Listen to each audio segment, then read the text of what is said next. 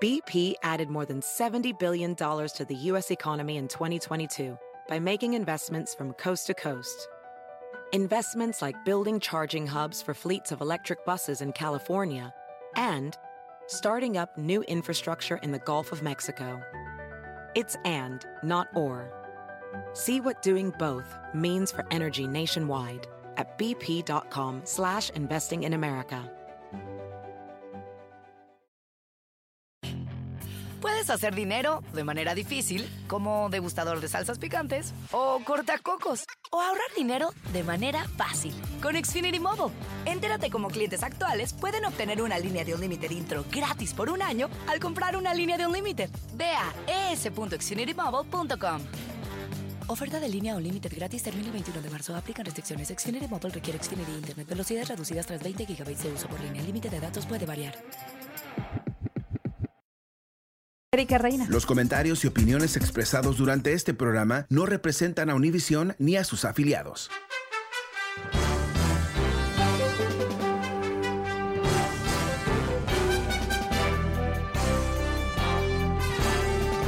Hola, ¿cómo estás? Soy Fernando Espuelas en Washington. Muy buenas tardes y gracias por acompañarme. Te estaba contando hoy sobre lo que me parece que es una jugada sucia por parte de los republicanos en contra de Javier Becerra. Javier Becerra, por supuesto, siendo el nominado por Biden para el puesto de secretario de salud. Una avalancha de ataques contra él de senadores republicanos que se pueden básicamente dividir en dos. Lo acusan de ser un extremista y que no tiene experiencia. Ambas eh, acusaciones son ah, totalmente, o están desconectadas por lo menos, de la realidad de quién es Becerra, que es una persona con mucha experiencia, y más que nada es alguien ah, realmente un centrista, obviamente es un demócrata, fue parte del liderazgo de los demócratas en el Congreso, sin duda apoyó la postura de los demócratas. Pero yo creo que lo que está en juego aquí en realidad es esta Ah, bueno, el sentido que no debe haber esta gente en el poder, ¿no? Que si tú eres latino, eh, tienes tu propio puesto en la sociedad y ser secretario de salud, comandando un tremendo ah, departamento del gobierno federal, no es una de esas cosas que deberías estar haciendo. No sé, ¿cómo lo ves tú? El número es 844-410-1020. Uh, si quieres leer mi argumento de por qué pienso que esto es un ataque realmente racista por parte de los republicanos, eh, te comento que eh, puedes hacerlo a través de mi newsletter que se llama Power Daily. Y si quieres suscribirte, lo puedes hacer a través de mi website, fernandoespuelas.com, fernandoespuelas.com, donde también te vas a encontrar con el podcast de este programa si no llegas a escucharlo por la radio. Pero estaba, antes del corte comercial, estaba hablando con Nacho. Eh, Nacho, ¿Sigues con nosotros? Sí, sí, aquí estoy. Ah, ok, perfecto. ¿Puedes repetir tu pregunta, por favor, para que todos estemos sí, la pregunta es que, ¿qué, qué, hay, qué va en la en su en nuevo reforma de migración que está que, metió Byron? ¿Cuál, ¿Qué va a ser la, para el futuro, para los futuros personas que vengan, si vienen sin documentos? Si todo sigue igual, pues nomás es no no tiene no, o sea, tiene que haber un cambio para que la gente que ya no ya no ya no venga, o sea, que la gente ya venga bien, o sea, que venga bien de aquí en adelante, que se legalicen todos los que están aquí, que los más que sean posibles, pero pero que ya no vengan igual, porque si no nos van a seguir usando toda la vida.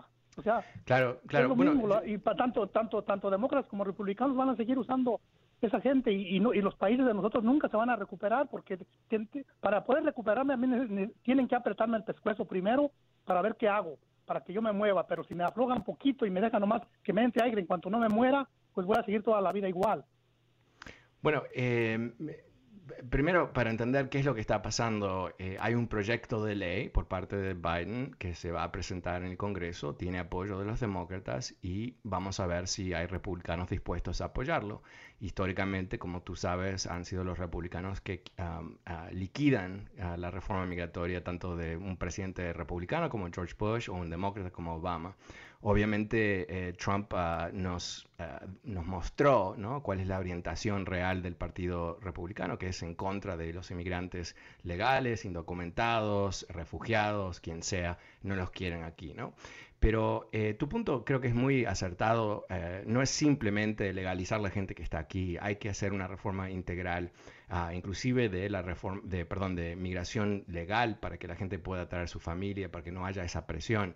Ah, y también eh, en parte de, la propuesta de Biden hay un plan para ayudar a los países centroamericanos eh, en, económicamente ayudarlos, ah, ¿no? Porque Estados Unidos los ayuda a matar los carteles, pero no los ayuda a, fomentar estabilidad política, a fomentar ah, crecimiento económico, o sea, crear condiciones en cada uno de esos países para que la gente no quiera irse, más allá de que no pueda irse.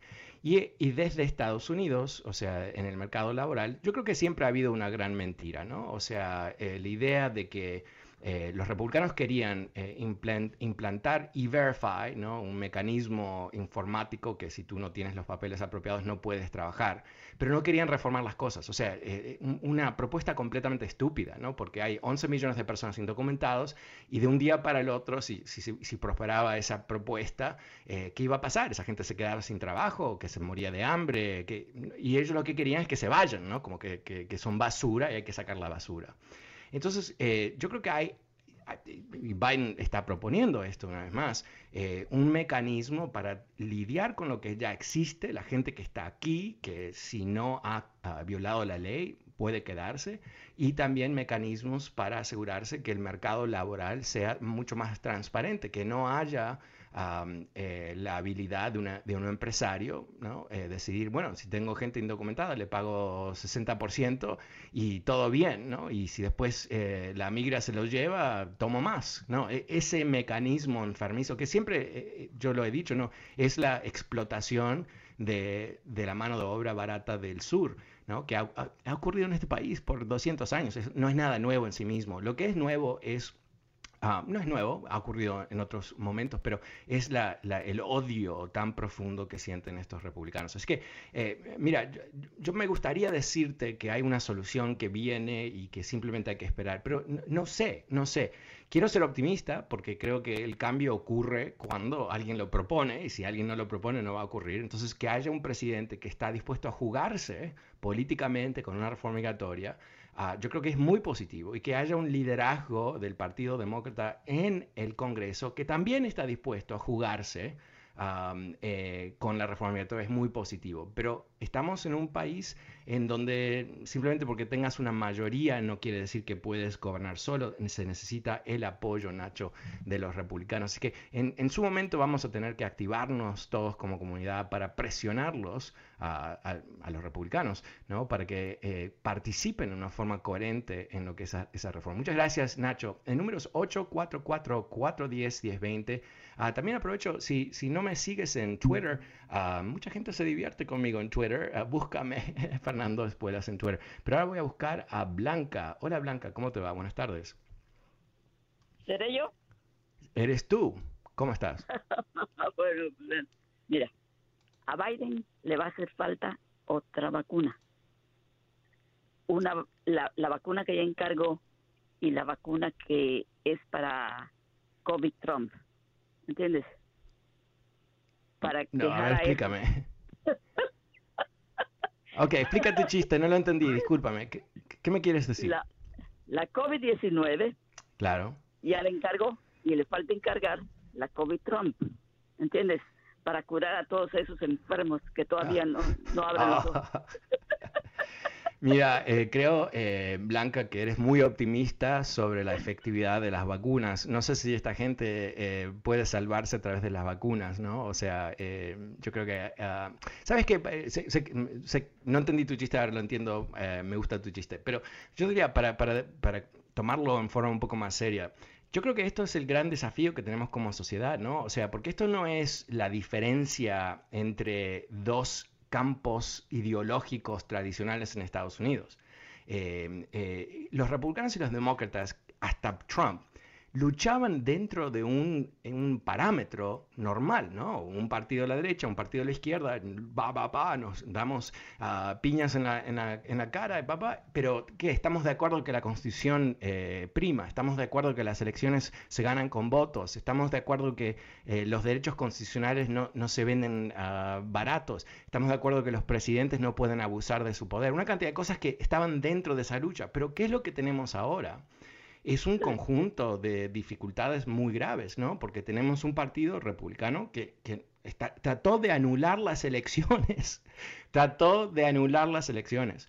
Un presidente que sigue siendo muy popular con los republicanos, que llevó a cabo un golpe de Estado, le fracasó, pero un golpe de Estado. Estamos frente a algo totalmente diferente. Y por supuesto, perdón, un entorno mediático con Fox News y, Newsmax y todo el resto, eh, que mienten como que si fuese lo más normal del mundo. De la misma manera que sale agua de la canilla, ellos mienten de la misma manera. Esto es diferente. Y yo creo que en particular la comunidad latina, si no se aviva, si no se despierta, Ah, y, se da cuenta que nosotros somos, eh, con los negros, ah, los principales blancos de, la, del odio que están fomentando los republicanos para quedarse con el poder, nos van a liquidar, no digo literalmente, ¿no? pero eh, van a hacer nuestras vidas cada vez más dificultosas. Y recordemos algo que yo siempre lo he sentido en mi propia vida, que es que eh, el prejuicio en este país puede estar escondido en diferentes momentos, pero cuando tienes un nombre latino, eso despierta en algunas personas un resentimiento muy profundo y también una cantidad de prejuicios, yo diría, casi inconscientes.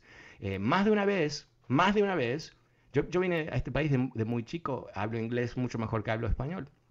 Más, pero muchas veces una persona me mira y me dice, you really speak English pretty well. ¿No? Como que, wow, you really, wow, you really learn, huh? O sea, como gran misterio que alguien puede aprender inglés desde niño, ¿no? No soy ningún experto, pero desde niño. Entonces, e, esas cositas que yo he escuchado toda mi vida eh, en, en entornos profesionales, yo sé que eso significa que todavía existe esos resentimientos en este país y por supuesto muy, pero muy animados eh, por, por, Trump y, el resto de los republicanos, honestamente, no sé, no sé cuáles de ellos realmente no, no sufre de, este, de esta enfermedad. Muchísimas gracias, eh, Blanca. Pasemos con María. Hola María, ¿cómo te va? Buenas tardes.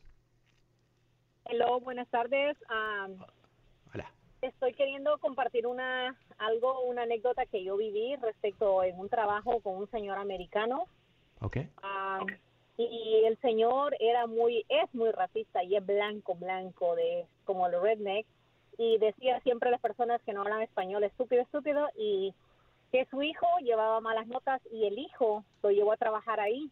Y me dice a mí, porque yo le, le hablo un poco inglés, y me dice, traje a mi hijo para acá. Digo, ¿para qué?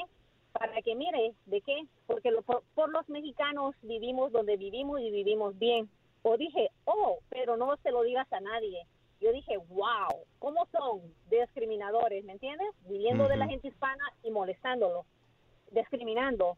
Otra cosa, otro gabacho eh, tenía de empleada a mi hija y le, le corría su negocio de contabilidad en su empresa y estaba una gabacha que no había estudiado y la tenía a mi hija siempre mirando qué era lo que mi hija hacía y le dice a mi hija, ¿sabes qué? Me voy. ¿Por qué? Oh, porque este trabajo me está cansando mucho. Dice, no, no, no, no te vayas, tú me haces bien el trabajo, pero ¿sabes qué? No. Si puede, si mueves a esa señora de ahí, pero no la quiso mover porque era blanca y ¿sabes qué? Le estaba ruega y ruega a mi hija para que le regresara a llevar la contabilidad de la, de la empresa. Y le dijo, mi hija, ni que me pagues más del doble de lo que me pagas, no regreso. Y lo dejó al señor, pero bien humillado, y era blanco. Mm y se agarró otro trabajo mi hija y lleva la contabilidad a esa compañía donde trabaja mi hija. ¿Y sabes qué? La miró ahí y se le quedó mirando bien sorpresivamente cómo esta chica llegó aquí. Pero ¿sabes qué? Mi hija sabe bien trabajar y se lo dejó bien dicho. ¿Sabes qué? Yo soy una persona que me gusta trabajar, pero que, que me respeten. Pero como la otra americana y no había estudiado nada, no la podía correr, pero necesitaba a mi hija. La necesitaba porque le rogaba que fuera mi hija dijo, ¿sabes qué? No. Yo digo, ellos necesitan de los hispanos, mucho. Y, pero la cosa es de que ellos no quieren, eh, como te digo, dar eh, a saber que ellos están necesitados de los hispanos porque somos una fuente muy trabajadora de los hispanos. Claro. bueno, yo, diría, eh, a veces eh, yo creo que es importante distinguir, ¿no? Eh, tú, tienes esas experiencias, yo tengo las mías también a diferentes momentos donde me encuentro con alguien que me ha juzgado antes de conocerme, que se sorprende que hablo inglés, que... bueno, una cantidad de cosas que son bastante obvias de dónde vienen, ¿no? Ningún lado positivo. Pero también hay que reconocer ¿no? que eh, hay una mayoría en este país que no son racistas. Hay una mayoría de personas que son dignas, que son eh, decentes, que em, eh, tienen buena moralidad. Y es importante no decir nosotros contra ellos, porque si no nos convertimos en los republicanos que nos odian a nosotros simplemente porque somos latinos, ¿no? Ah, pero al mismo tiempo es un balance. Yo creo que recién recibí un mensaje lo comento porque para mí es muy significativo. Hay un individuo que se llama Norman Ornstein aquí en Washington. Es una eminencia, pero una eminencia, eh, o sea, es alguien que yo he, leído sus cosas desde que era un niño, básicamente un, un, estupidito de política. Siempre lo he leído a él. Y le mandé recién eh, un link a mi newsletter donde digo que Becerra está siendo básicamente cuestionado, uh, presionado por ser latino. Y me dice, of course you are right, me escribió a través de Twitter. Por supuesto tienes razón, ¿no? Y, la razón que es tan significativo, porque lo digo al aire, no es para, darme una palmadita en, la espalda a mí mismo, sino porque él es una persona que realmente entiende este país y una de las cosas que él entiende, él, trabajó toda su vida, toda su vida profesional en uh, un think tank aquí que se llama American Enterprise um, uh, Institute, que es de la derecha. Él no es un liberal. Uh, pero está asqueado por, bueno, obviamente por Trump, pero ¿qué es lo que ha pasado con los republicanos?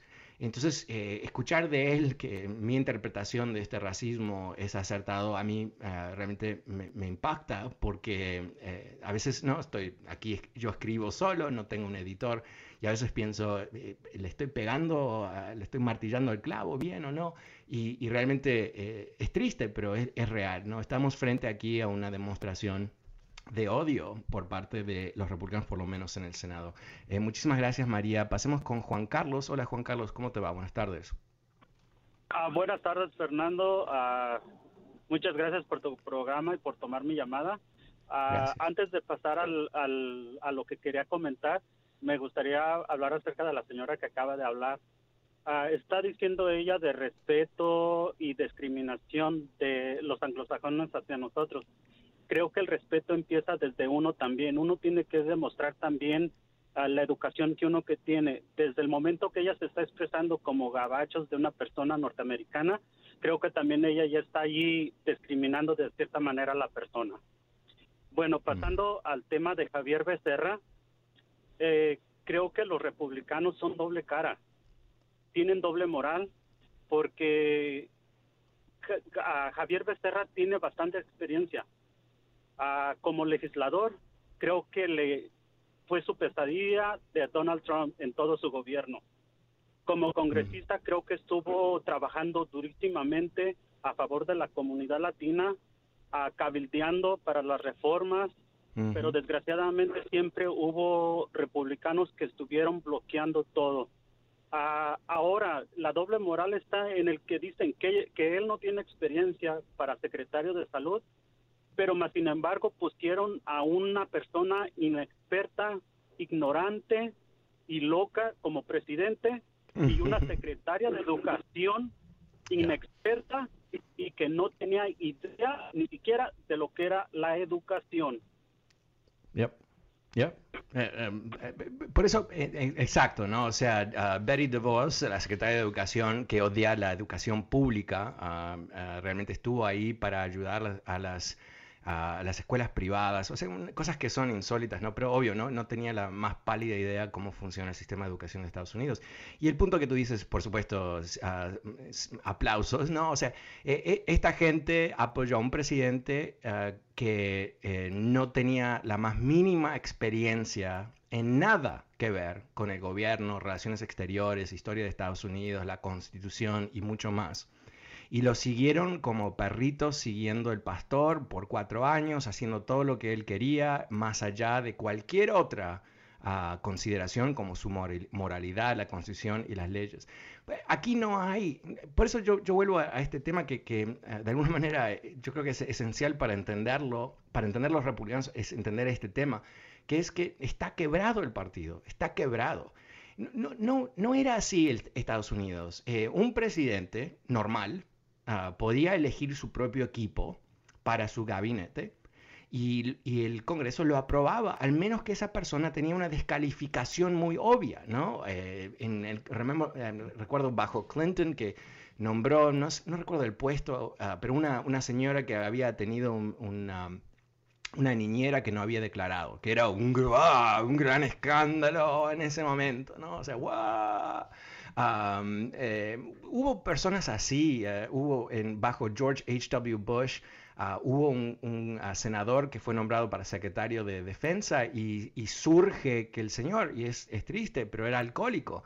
Entonces cuando eso surge era obvio, no puedes tener una persona que no está recuperada del alcoholismo, ¿no? Eh, manejando las armas nucleares de Estados Unidos, o sea, bastante obvio. Pero hemos llegado al punto donde, ah, aunque los demócratas están dispuestos a apoyar candidatos del, presidente republicano, los republicanos no, ¿no? o en muy pocos casos. Ah, ¿Por qué? Porque no están interesados en gobernar, no están interesados en ser un partido de gobierno, están interesados en tener poder. Ah, y para ellos tener poder, piénsalo, ¿no? En los últimos cuatro años, ¿para qué utilizaron los republicanos eh, su poder? Bajarle los impuestos a la gente más rica, a las grandes empresas.